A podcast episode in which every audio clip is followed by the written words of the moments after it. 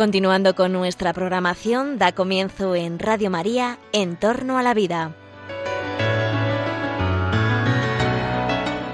Un espacio dirigido por Jesús San Román.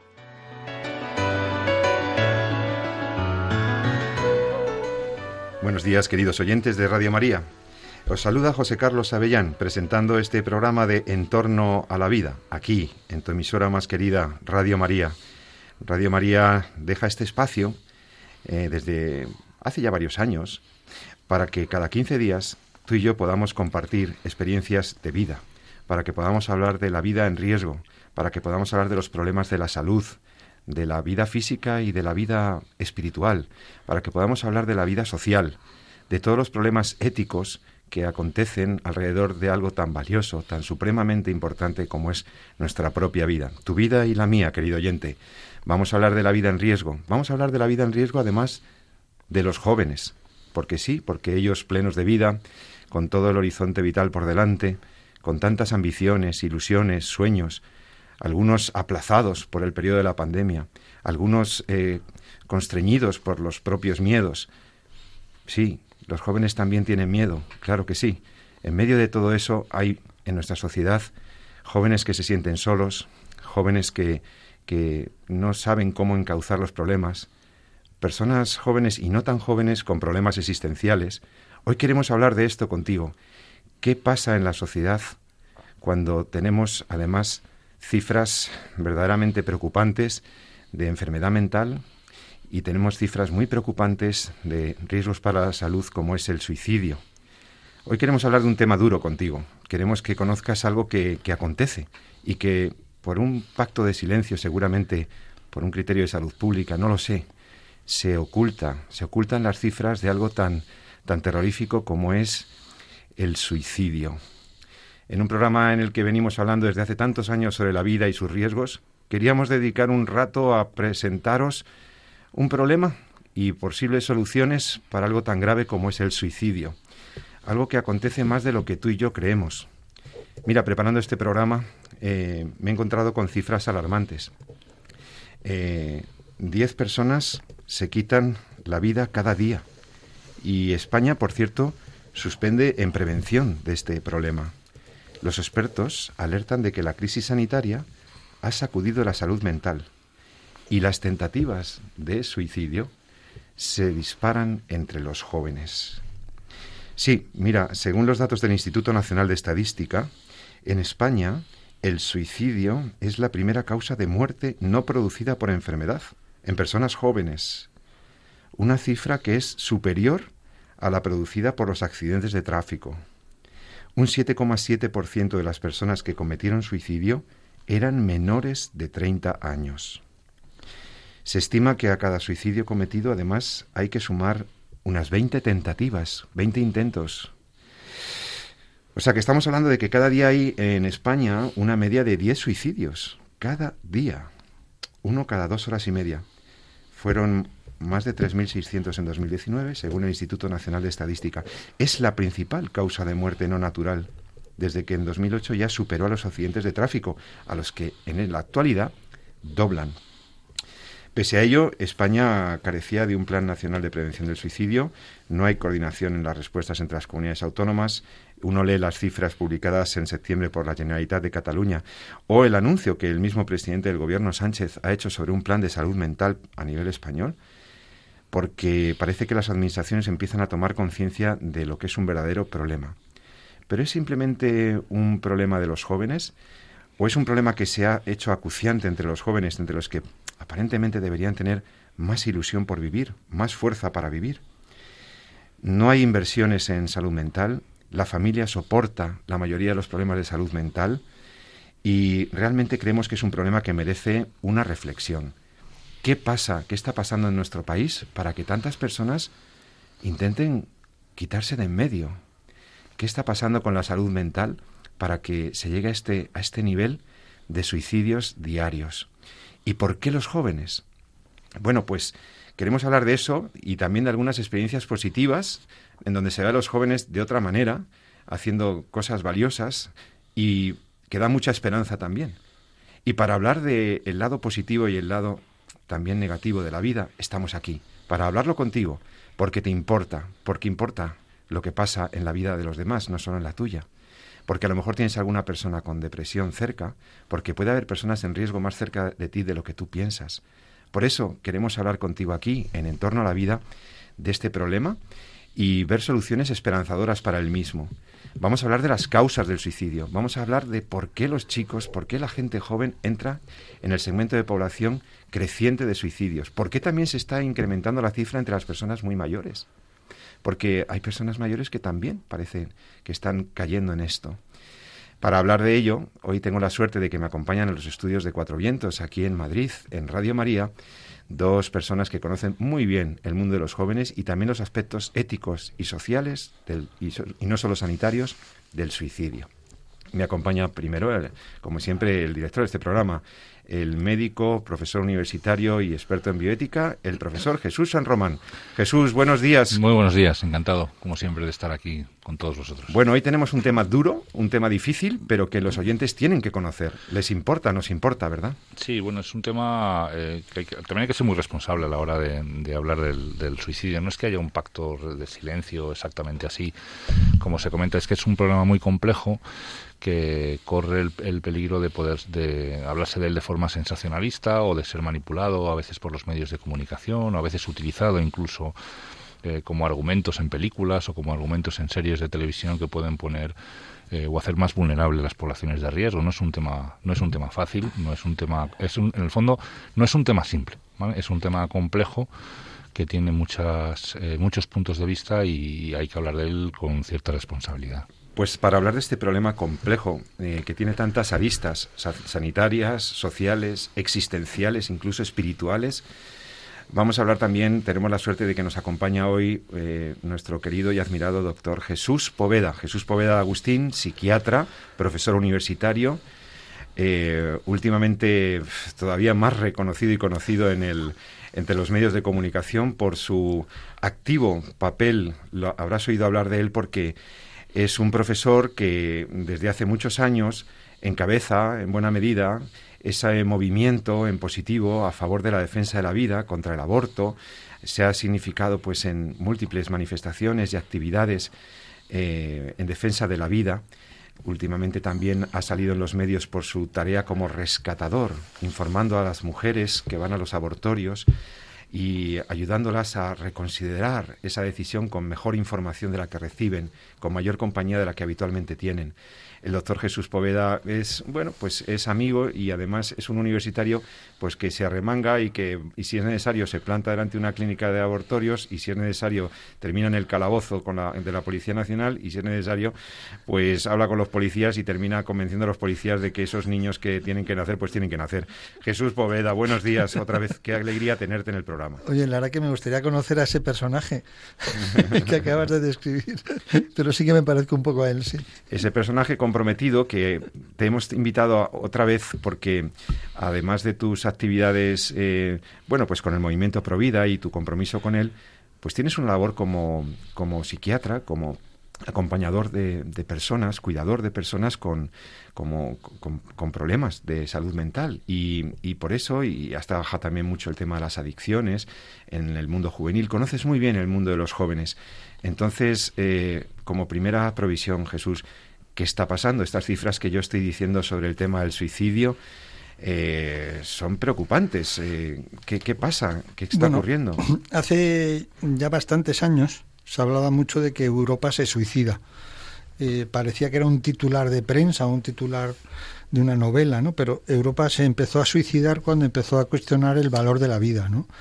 Europa cuando acepta el aborto, cuando acepta la eutanasia, cuando acepta el consumo de tóxicos mm, como arma eh, demográfica o sociográfica o social empieza a suicidarse, ¿no?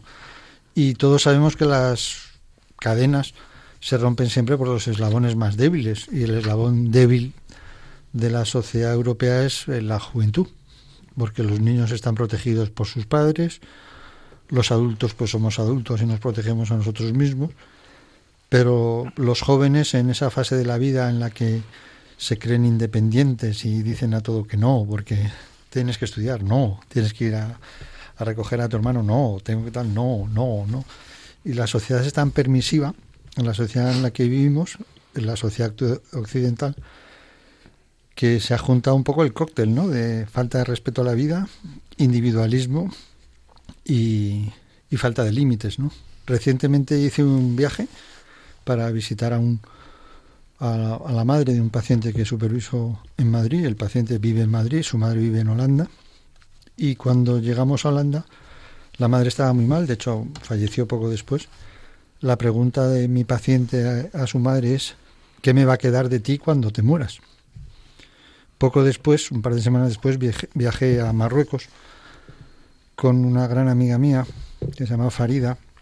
Y cuando llegamos a Larache, que es donde ella vive, y vio a su abuelo enfermo, pues se limitó a decir, eh, Jesús, sigue tú el viaje que me quedo cuidando a mi abuelo, ¿no? Me parecieron dos maneras de afrontar un problema, ¿no? El, el modelo europeo, que es individualista, que hay de lo mío, cuando te mueras, me vuelvo a Madrid, y el modelo mm, comunitario, que es mi abuelo está enfermo, me necesita continuar vosotros porque me quedo con él, ¿no? Y eso es un poco lo que pasa en Europa, ¿no? Hemos perdido el respeto a la vida, hemos tolerado una eh, intolerancia a la frustración, o sea, hemos dado todo a los niños, ¿no? Que necesitan una play, dos plays, que necesitan, ¿no? Y entonces ahora, claro, son insaciables y, la vida se complica en, en, la juventud, ¿no? Y por eso viene el tema del suicidio en los jóvenes, ¿no? Eh, en realidad, lo que ha pasado en Europa es que hemos puesto la lupa en un sitio donde antes no la poníamos y nos hemos y hemos comprobado que hay muchos muchos suicidios, ¿no? Porque en el fondo hay una falta de motivo para seguir viviendo. El último caso de suicidio que he atendido fue hace unas noches en la que me sonó el teléfono a las 4 de la mañana de una persona que me llamaba para agradecerme todo el interés que me había tomado por ella esta persona estaba en el borde de una autopista y no sé si alguno de los oyentes han escuchado un teléfono en el borde de una autopista por la noche. Solo se oye el zumbido de los vehículos pasar, con ese efecto Doppler de que se acercan y se alejan. Y esta mujer, joven, en pleno momento precioso de la vida, me decía que ya había dejado una carta en casa de sus padres, eh, despidiéndose y pidiéndoles perdón por todo el daño que les habían hecho. Me contaba que se sentía una fracasada porque académicamente no la había ido bien, porque familiarmente no la había ido bien, porque con los amigos no la había ido bien, y que estaba esperando el paso de un camión o un autobús para dar el paso al frente, ¿no? Eh, hay que tener mucho temple para coger a las 3 de la mañana ese teléfono hay que tener mucho temple para hablar con esa persona con respeto. Y el argumento que utilicé es que iba a destrozar la vida al pobre conductor del autobús o al pobre conductor de, del camión y que seguramente esa persona pues no volvería a trabajar y destruiría a la familia, ¿no? Y esta chica me decía, no, no, si no quiero hacer ya más daño a nadie, ¿no? Le dije, pues si no quieres hacer más daño a nadie, dime dónde estás y te recojo, ¿no? Bueno, en la actualidad esta persona está más o menos bien, con supervisión, pero bien. Y un poco es una es un, un caso. Es gente que se desespera, tiene baja tolerancia a la frustración, con la familia nos puede ir mal, amorosamente te puede ir mal, pero hay que buscar siempre una razón para seguir viviendo, ¿no? Eh, yo siempre que hablo del tema del, del suicidio aconsejo el famoso libro de Víctor Frank, El hombre en busca de sentido, ¿no? A pesar de que uno pueda estar en un campo de concentración, a pesar de que uno pueda estar condenado a muerte, a pesar de que uno no tenga esperanza, tiene que pensar que hay un, una logoterapia, un, una razón por la que eso está pasando, ¿no? Y si uno es capaz de encontrar esa razón por la que está pasando, pues va a seguir viviendo, ¿no? Porque no hay ninguna vida que no merezca la pena ser vivida, ¿no? Y en cambio con el tema del suicidio lo que pasa es que, como decía Jung, ¿no? Una vida no vivida es una enfermedad a la que se puede morir, ¿no? La gente está muriendo porque no está viviendo sus vidas, ¿no? Desde mi punto de vista, las vidas ahora mismo de las personas están muy teledirigidas por televisiones que hablan con asombro y escándalo de erupciones de un volcán, que va a ser un volcán si no es una erupción, ¿no? Medios de comunicación que hablan de pues de incendios que arrasan todo, pues el incendio es un mecanismo de la naturaleza para autorregularse, ¿no? Entonces yo creo que, que muchas veces socialmente hablando las personas están muy hipnotizadas, ¿no? Por los medios de comunicación, por eh, por el entorno que tenemos, ¿no? Yo creo que hay que volver a recuperar el sentido de la libertad, ¿no? Dicen que, que el destino reparte las cartas, pero cada uno hace su jugada, ¿no? A lo mejor las cartas que nos han tocado no son muy buenas, ¿no? Para muchos jóvenes vivir en, en el año 21 del siglo XXI no es el mejor año, ¿no? Parece ser que la, son las primeras promociones que tienen un futuro menos positivo que otras, ¿no? Pero eso también es una falacia, ¿no? O sea, basta viajar fuera de España para darse cuenta que nuestros jóvenes son jóvenes privilegiados, ¿no? La sanidad que tenemos en España, a pesar de todo, es excelente, ¿no? La educación. La educación que tenemos en España, a pesar de todo, es excelente, ¿no? Entonces, eh, quejarse de que las cosas están mal, porque el botellón y tal. Bueno, sí, puede haber 25.000 personas en la Complutense pasándoselo más o menos mal o más o menos bien, pero es que en Madrid hay casi un millón de jóvenes. Entonces quejarse de que haya habido 25.000 en un botellón, en fin, creo que el mejor antídoto contra el suicidio es volver a tomar rienda sobre tu vida, ¿no? Y no pensar que tu vida está determinada por un entorno hostil donde los volcanes explotan y los fuegos hacen de fuego y los y los virus hacen de virus, ¿no? Eso es con lo que hay que contar, ¿no? Hay que reconocer que en el panorama que, has descrito, verdaderamente, los, los, jóvenes, y yo creo que también la pandemia de la COVID-19 ha sido un, un, vector que, ha acentuado algunos, algunos insentidos. Es, cierto que eh, la gente menor de 30 años ha visto cómo de repente un, un, año y medio de su vida pues ha quedado, han quedado demasiadas, muchas cosas aplazadas, muchos planes frustrados. Y sí, nos ha pasado a todos, pero parece como que a los jóvenes les ha golpeado especialmente.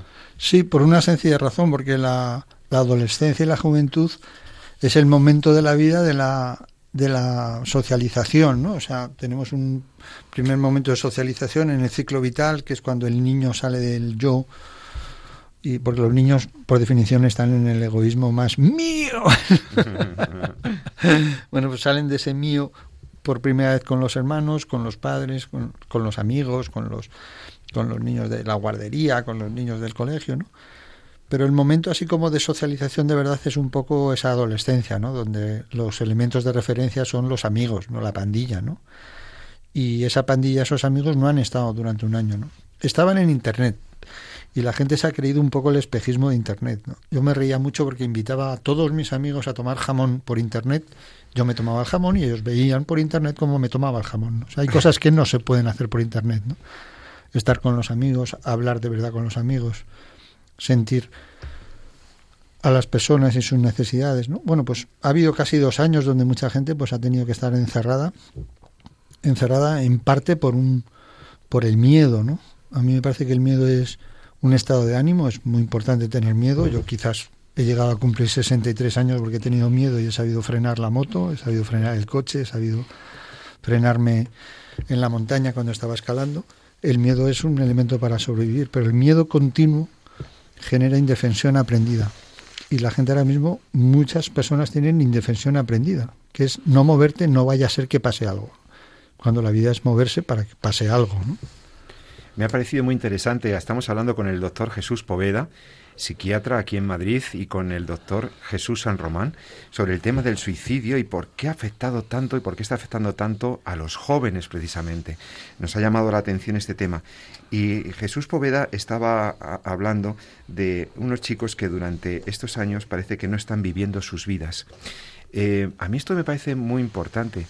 Mm, a veces vemos a, a los chicos que están pendientes de las pantallas, de sus tablets, viviendo vidas ajenas, observando cómo otros hacen cosas, observando cómo otros viven vidas eh, aparentemente exitosas eh, y, realmente hasta qué punto este, este mundo paralelo puede, puede estar mm, eh, poco menos que adormeciendo este, este, este, hacer tu propio proyecto de vida, ¿no? Y hacer tu propia vida. Jesús San, Román, ¿cómo lo ves?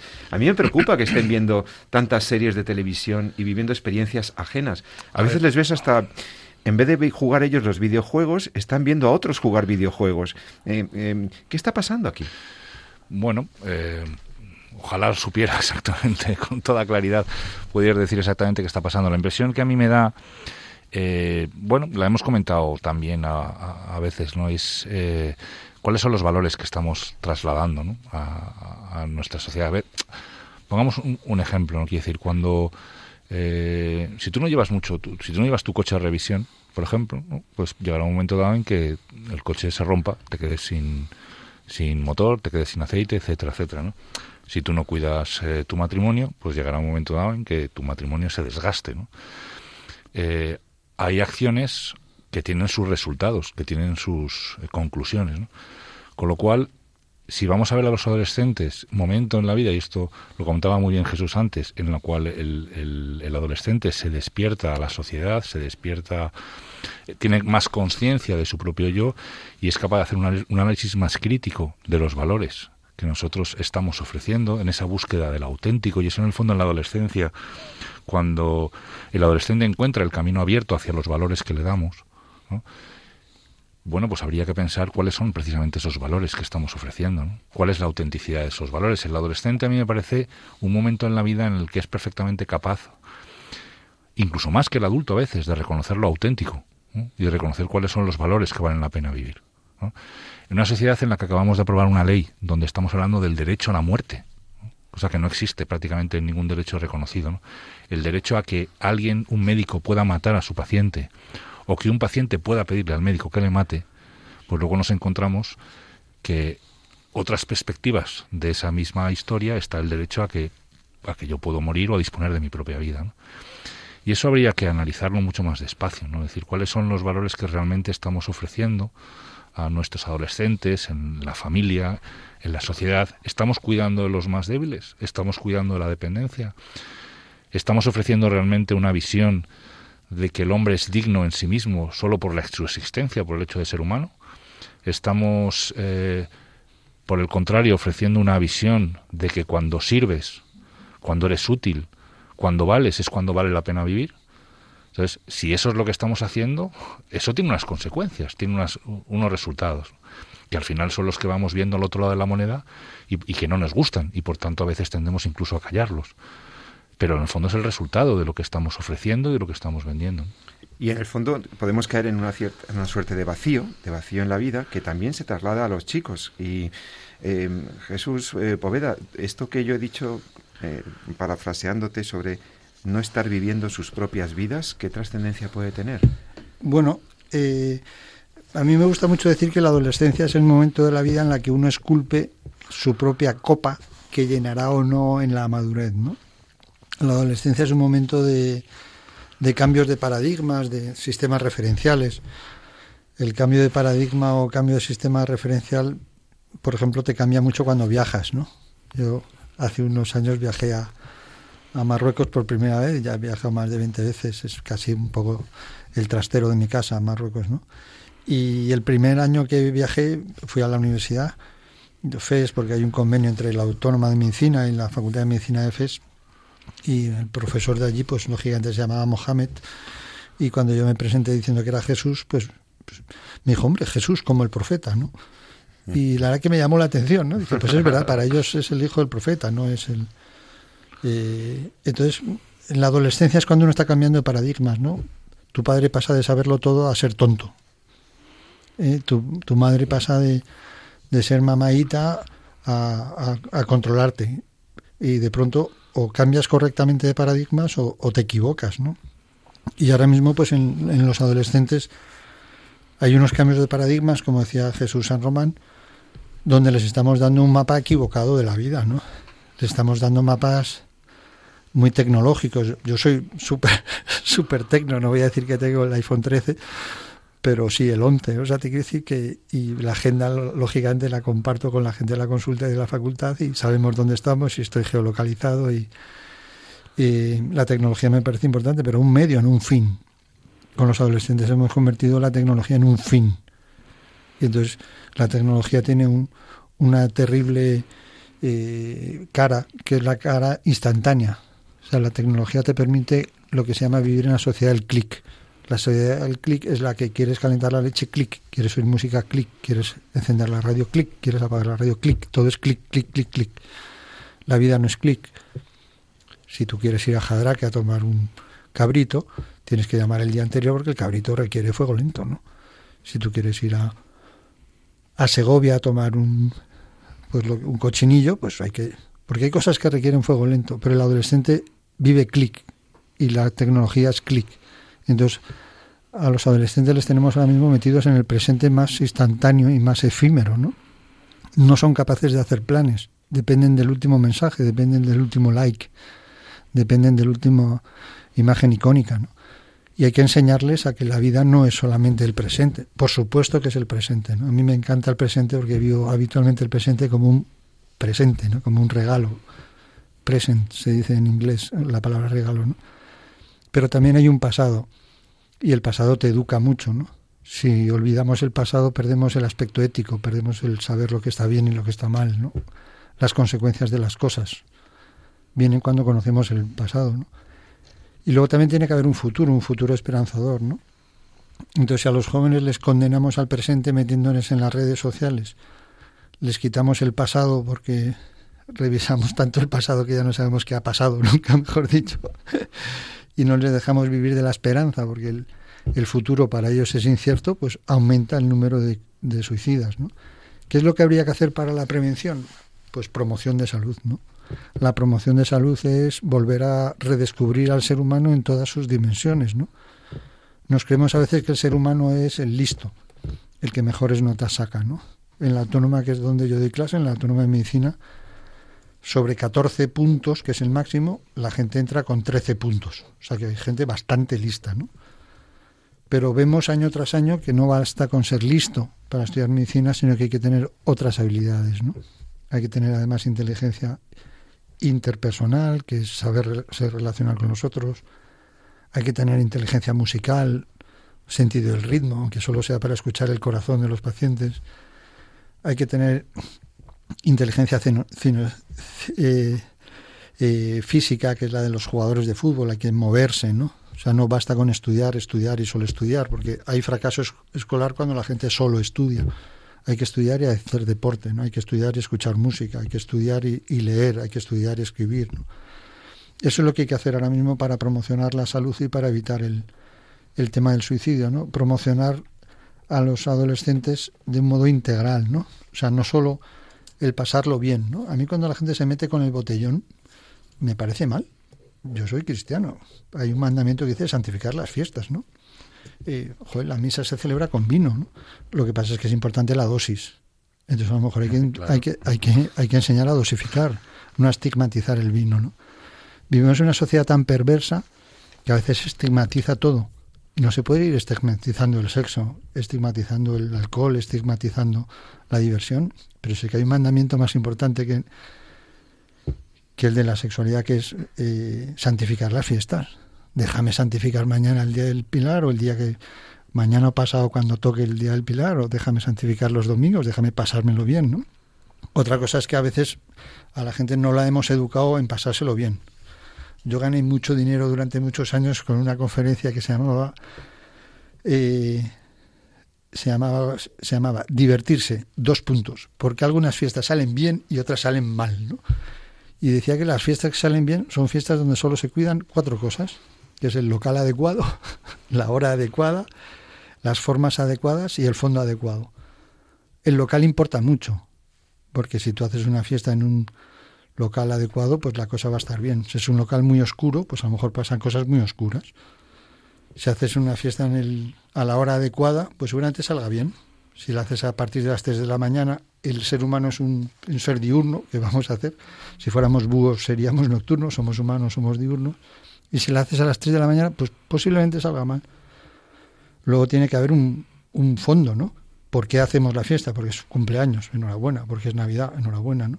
Y luego tiene que haber las formas, ¿no? la gente a veces no valora las formas, pero las formas transforman totalmente al fondo. ¿no? Esto lo aprendí de una paciente que atendí hace años, muy, muy, muy graciosa, que llevaba una camiseta que ponía Me cago en ti, típica camiseta así de adolescente peleona, y ella se quejaba de que cuando había movidas y aparecía la policía le pegaban a ella. Y yo decía, tía, es que lo llevas puesto en la camiseta. Te estás cagando en el poli. Entonces el poli tiene que elegir entre 10 personas, pues sacude al que pone en la camiseta me cago en ti, ¿no? Bien, pues muchas veces llevamos la camiseta de me cago en ti y, nos quejamos de que nos peguen, ¿no? Entonces también hay que cuidar las formas. Y para santificar las fiestas, solamente hay que cuidar cuatro cosas. ¿eh? El fondo, la forma, el espacio y el tiempo, que es antropología pura, ¿no? O sea, el lugar adecuado, en el momento adecuado, de la forma adecuada y en el fondo adecuado. Si la vida puede ser una fiesta, y lo debe ser también para los jóvenes, porque tengan conciencia del regalo que supone la vida, la vida que tienen por delante. ¿Por qué? ¿Por qué a veces no se sienten, no encuentran su lugar? ¿Por qué a veces están tan desubicados que buscan mecanismos de evasión, que quieren salir de donde están? ¿Qué es lo que está pasando con, el, con, con, el, con la búsqueda del lugar? No encuentran su casa, no encuentran su espacio, no encuentran su lugar en el mundo. Qué importante es que los jóvenes para prevenir cualquier tentativa fea de suicidio o de, evadirse con, con, el alcohol, con fiestas fuera de formas, qué importante es que conozcan cuál es su casa, su sitio, su lugar. Encontrar el lugar es muy importante. Estamos hablando con el doctor Jesús Poveda y con el doctor Jesús San Román sobre el suicidio de los jóvenes. ¿Qué está pasando? Vamos a ver algo sobre el lugar, sobre la casa. Quiero escuchar una canción que habla de eso.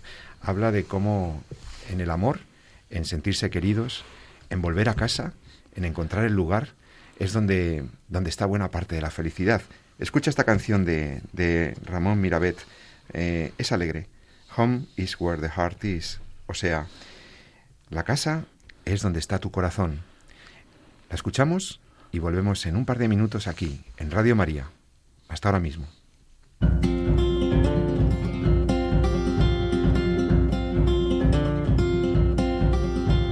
Shining sun means new start. It's time for me to face my fate and follow my heart. I'm coming home, I'm coming home, I'm coming home, I'm coming home. Home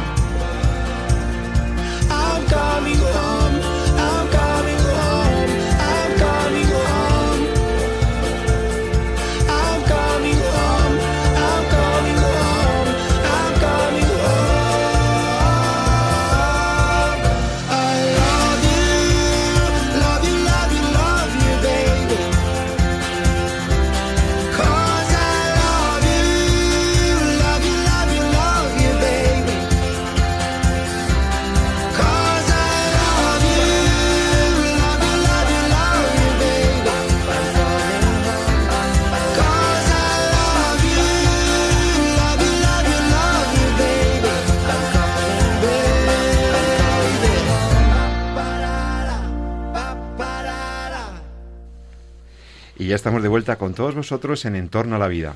Te habla José Carlos Avellán. Estamos en el programa de Radio María que habla sobre la vida, sobre la vida, sobre la salud, en torno a la vida. Hoy con el doctor Jesús Poveda y el doctor Jesús San Román.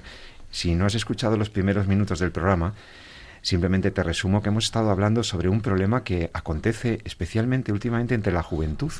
La crisis de sentido, el vacío existencial, la falta de sentido ante la vida, el no encontrar su lugar, ha llevado a algunos jóvenes, a demasiados jóvenes, al suicidio. Queremos hablar de por qué se producen este tipo de muertes tan frecuentemente entre jóvenes, entre menores de 30 años en nuestro país. Estamos identificando algunos vectores que pueden llevar a un chico o a una chica a querer quitarse de en medio algo terrorífico, pero que, que, acontece. No podemos eludir la realidad y tenemos que intentar ver qué es lo que está pasando. El doctor Jesús Poveda hablaba del individualismo, de una sociedad que ha perdido el sentido y el valor de la vida humana. Hemos banalizado el valor de la vida con el aborto, con la eutanasia, hemos frivolizado con las fiestas, hemos, nos, hemos eh, perdido el sentido de las cosas. Yo quería hablar un poco también sobre un argumento, si queréis, un poco más filosófico o ético. El doctor Jesús Poveda decía, hemos perdido el sentido de lo que está bien y de lo que está mal. Sí, ahora usted que me está escuchando, tú que me estás escuchando, puedes tener claro que, que suicidarse no está bien desde luego, para la inmensa mayoría de las religiones, de las éticas, de los códigos morales, quitarse la vida no está bien. Es distinto dar la vida que quitársela. Tiene que haber mucha desesperación, tiene que haber mucho sufrimiento para que alguien atente contra el valor, el bien más grande que nos ha sido dado. Algunos filósofos han llegado a decir que el suicidio podría tener un aspecto ético, pero vamos a ver cómo podría estar bien quitarse la vida. Eh, yo quería preguntarle al psiquiatra, yo he leído sobre la posibilidad de que exista el famoso suicidio soberano, un suicidio libre. Eh, es un viejo debate, lo sé. Jesús, no es un programa de filosofía, pero es que muchos chicos esgrimen que su máxima libertad podría consistir en poder hacer cualquier cosa. Y realmente, eh, ¿qué noción de libertad están hablando? Alguna vez me lo he encontrado mis propios alumnos en la universidad. Yo puedo poder hacer lo que quiera, y ese individualismo les lleva a pensar que podrían tener derecho sobre su propia vida. ¿El suicidio puede ser libre? ¿Podría haber algún suicidio verdaderamente libre? Es una pregunta que me, gusta mucho porque es eh, profunda, ¿no? Se suele decir que la fiebre es un síntoma de enfermedad, pero es una señal de, de estar vivo, ¿no? O sea, cuando uno tiene fiebre, por lo menos está vivo, ¿no? Eh, el intento de suicidio es un síntoma de libertad, pero va contra la propia libertad, porque va contra la esencia de la vida, que es donde se sustenta la libertad, ¿no? Si no hay vida, no hay libertad. Y utilizar la libertad para quitarse la vida es como, eh, nunca mejor dicho, ir contra la esencia de las cosas. O sea, la vida es donde se sustentan todos los derechos si, si acabas con la vida, se te acaban los derechos. Por eso no tienes derecho a usar la libertad para quitarte la vida. Ese es el, núcleo duro, ¿no? Otra cosa son las patologías. evidentemente hay muchas depresiones. Ahora mismo la depresión se llama la plaga del siglo XXI, ¿no? Muchas personas se suicidan por, por cuadros depresivos. O sea, empiezan a verlo todo negro, todo negro, todo negro, todo negro, todo negro, todo negro, y al final está todo negro, ¿no? Hay una idea que a mí me gusta mucho que se llama la autoprofecía cumplida. ¿no? Esto pasa en pacientes, por ejemplo, de tipo paranoides, ¿no? pacientes que piensan que les persiguen. ¿no? El otro día tuve un caso muy, muy bonito desde el punto de vista médico, muy duro desde el punto de vista personal, que era un paciente que se creía que la policía le perseguía. ¿no? Entonces escapó de su casa saltando el balcón al balcón del vecino. ¿no? El vecino llamó a la policía y le persiguió a la policía y le detuvo. ¿no? Bien, pues a veces con la depresión pasa eso, ¿no? Que tienes una autoprofecía cumplida, ¿no? Como todo está mal, yo estoy mal y como estoy mal, estoy tan mal que acabo suicidándome, ¿no? Y entonces hay que salir de ahí, ¿no? Y para salir de ahí, eh, hablar de ello, ¿no? Durante muchos años se ha pensado que, que hablar del suicidio producía más suicidio, ¿no? Y con los estudios que se han hecho, en concreto en la Comunidad de Madrid, que ha habido personas que han trabajado mucho este tema, se sabe que hablar del suicidio eh, diluye la posibilidad de suicidarse. Que si bien es cierto que a, veces hablando del suicidio puede haber gente que se facilite el suicidio, hoy por hoy en el siglo XXI se sabe que hablar de suicidio diluye la posibilidad de suicidarse. eh, desde el punto de vista psicoanalítico, ¿no? Se dice que lo que no se habla explota, ¿no?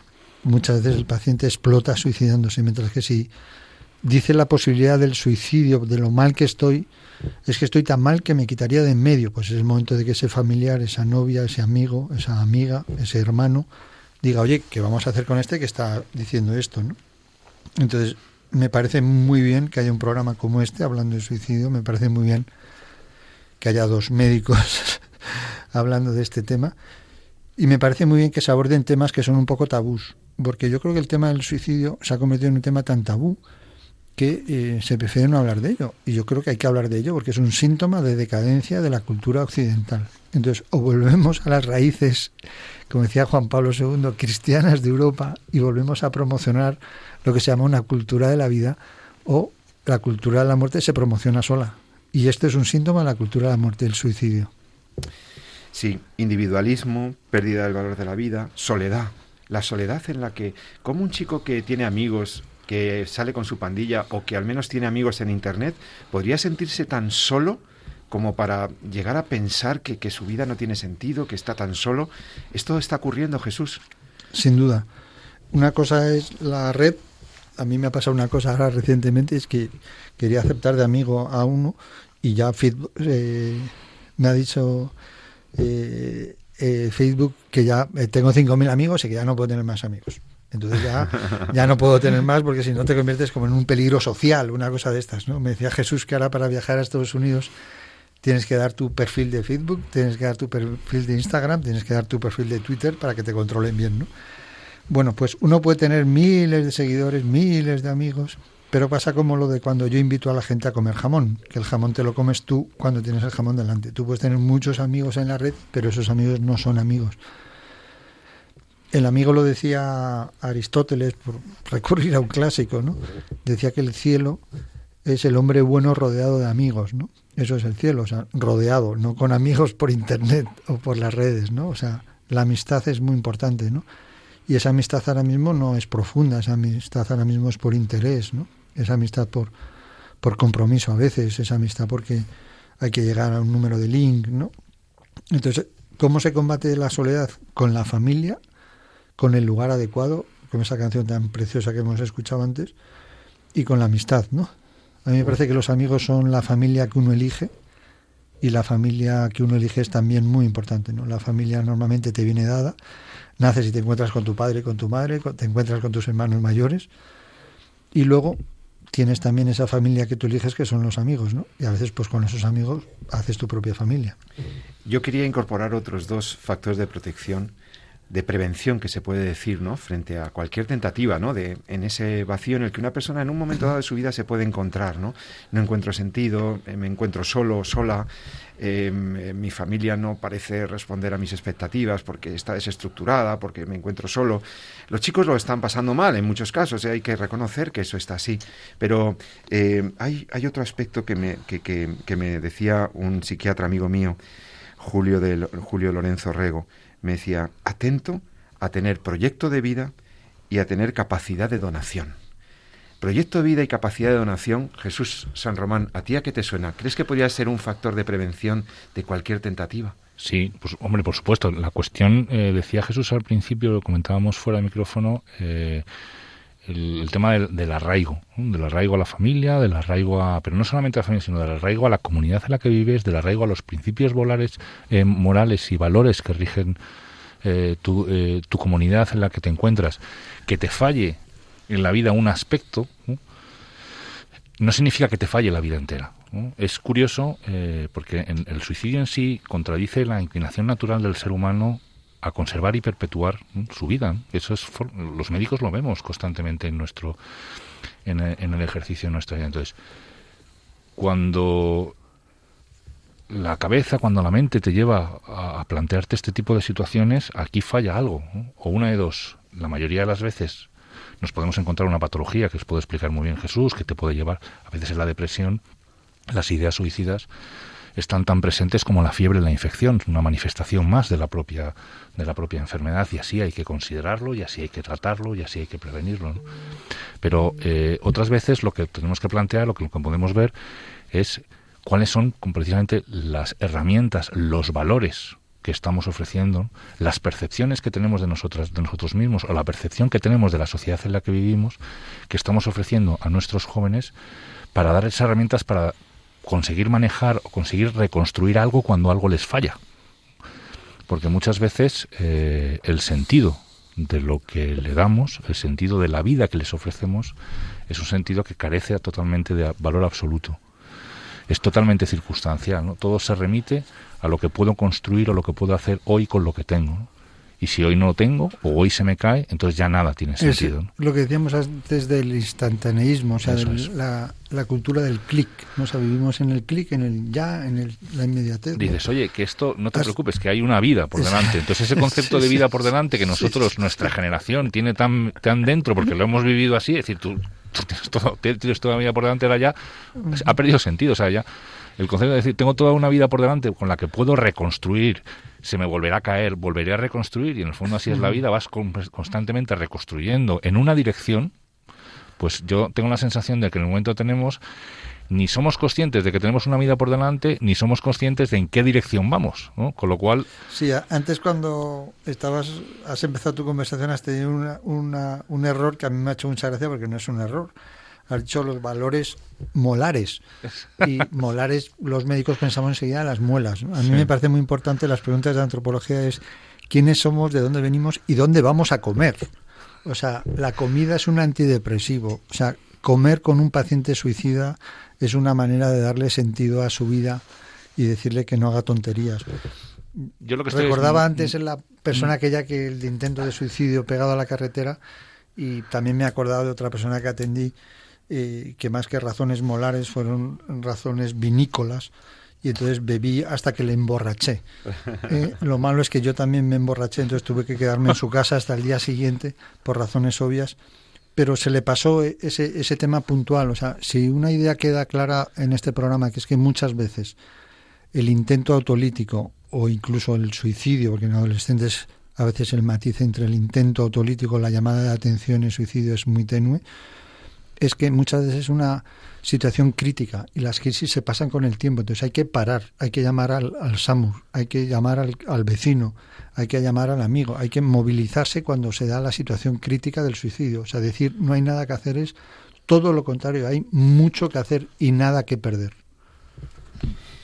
Pues eh, yo creo que tenemos que eh, pues dar eso, una palabra de, de esperanza, pero yendo al fondo del problema. Benedicto XVI en un en un discurso dirigido a los representantes del mundo de la cultura, señalaba los problemas que esta cultura individualista, de la imagen, instantaneísta, presentista, eh, tenía en el mundo de hoy, ¿no? Y en el mundo occidental, un mundo occidental en el que eh, Benedicto, el Papa emérito, hablaba de que tiende a pensar que Dios se ha vuelto superfluo para el hombre, ¿no? De ella se deriva, decía él, un culto al individuo, que se manifiesta bajo formas de hedonismo, de consumismo, y esa tendencia a la superficialidad y a un cierto egocentrismo, pues en el contexto espiritual conduce a un riesgo muy grande, que es la atrofia espiritual, un vacío del corazón.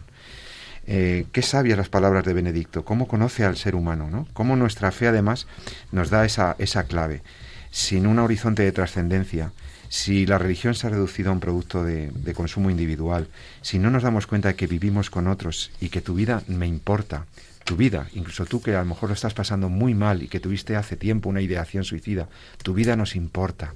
El Señor te ama, el sentir el cariz, la caricia del amor de Dios es fundamental, es fundamental. Entonces, en los últimos minutos del programa, queridos amigos, eh, una palabra sobre el valor de lo trascendente para, para poder enfocar la vida, para tener un proyecto de vida creativo, vital, bueno, eh, rápidamente. Bueno, a mí me gusta mucho la famosa frase de que la felicidad es una puerta que se abre hacia afuera. ¿no?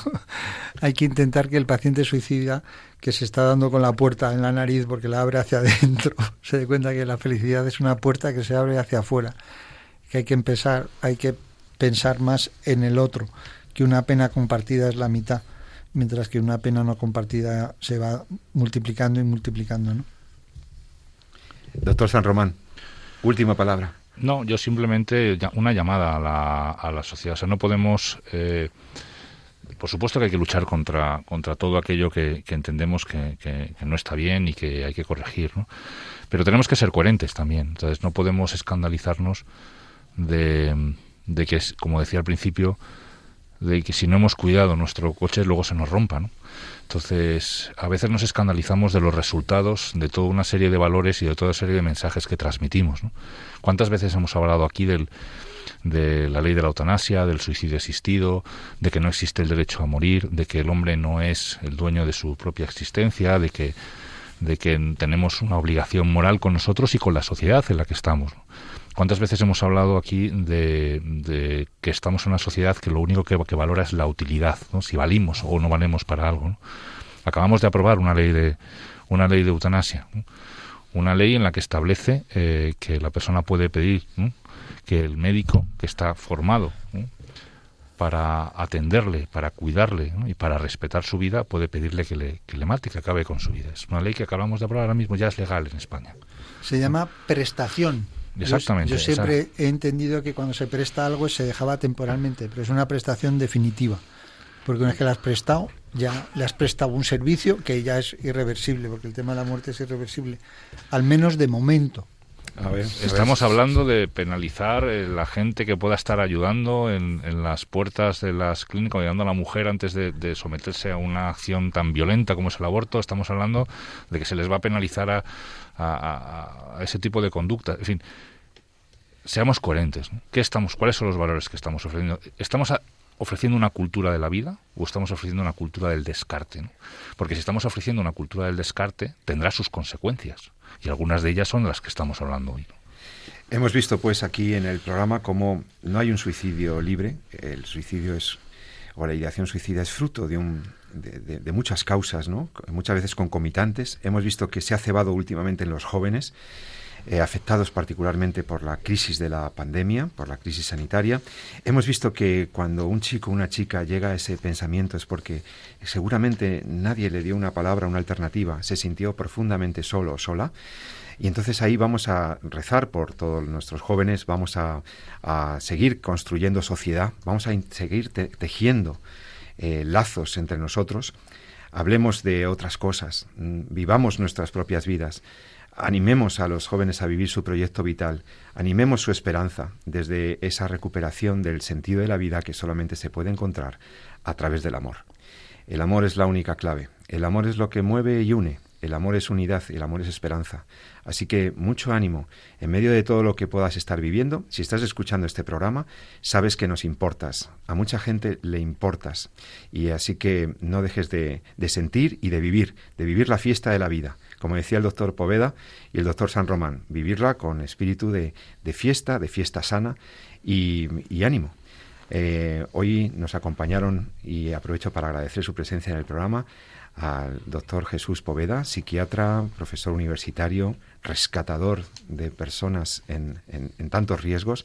Querido Jesús, muchas gracias una vez más por estar en Entorno a la Vida. Gracias a ti de verdad por invitarme. Para mí es un honor compartir micrófono y luego además llegas a la facultad y te encuentras con la jefa de consejería que te dice, te he oído en Radio María, me ha gustado mucho. Y Mucha gente. Muy bien, muy bien. De verdad que vengo encantado, ya lo sabes, a cuatro vientos. Esperamos que, que ayude este programa. Jesús San Román, director de este programa, querido profesor universitario en medicina, en, bioética. Muchas gracias un día más. Hasta, hasta, hasta, hasta pronto, Jesús. Hasta pronto y encantado.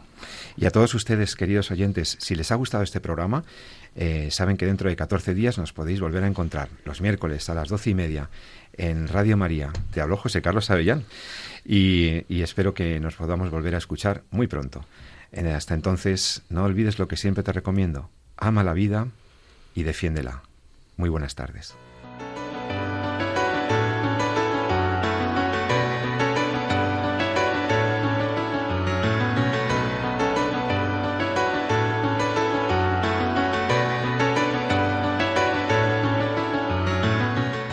Finaliza así en Radio María, En torno a la vida. Un programa dirigido por Jesús San Román.